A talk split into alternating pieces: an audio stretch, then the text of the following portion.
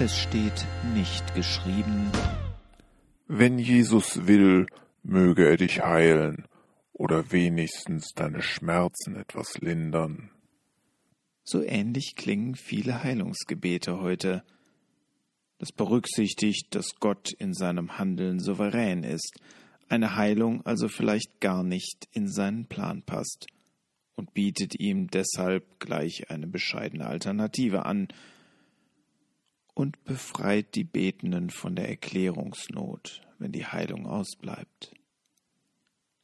In der Bibel finden wir solche Zurückhaltung nicht. Bei einem seiner Nachfolger klingt das zum Beispiel so Petrus aber sprach, Silber und Gold habe ich nicht. Was ich aber habe, das gebe ich dir. Im Namen Jesu Christi von Nazareth, steh auf und geh umher. Apostelgeschichte 3, Vers 6. Nichts deutet darauf hin, dass Petrus sich Gedanken gemacht hat, wie er dastehen würde, wenn der Mann gelähmt geblieben wäre, oder wie Jesus dann dastehen würde. So mancher selbsternannter Heiler von heute zieht sich dann aus der Affäre mit der Behauptung, der Mensch hätte halt nicht genug geglaubt und lässt dadurch einen Mensch zurück, der sich neben der Krankheit auch noch mit Zweifeln herumschlägt. Aber Petrus war sich seiner Sache offenbar vollkommen sicher und behielt recht.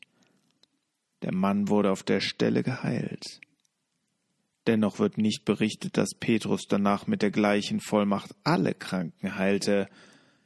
Offenbar hatte er für diesen Gelähmten einen besonderen Auftrag erhalten, und seine intensive Gottesbeziehung ließ keinen Zweifel zu. Dieser wird geheilt.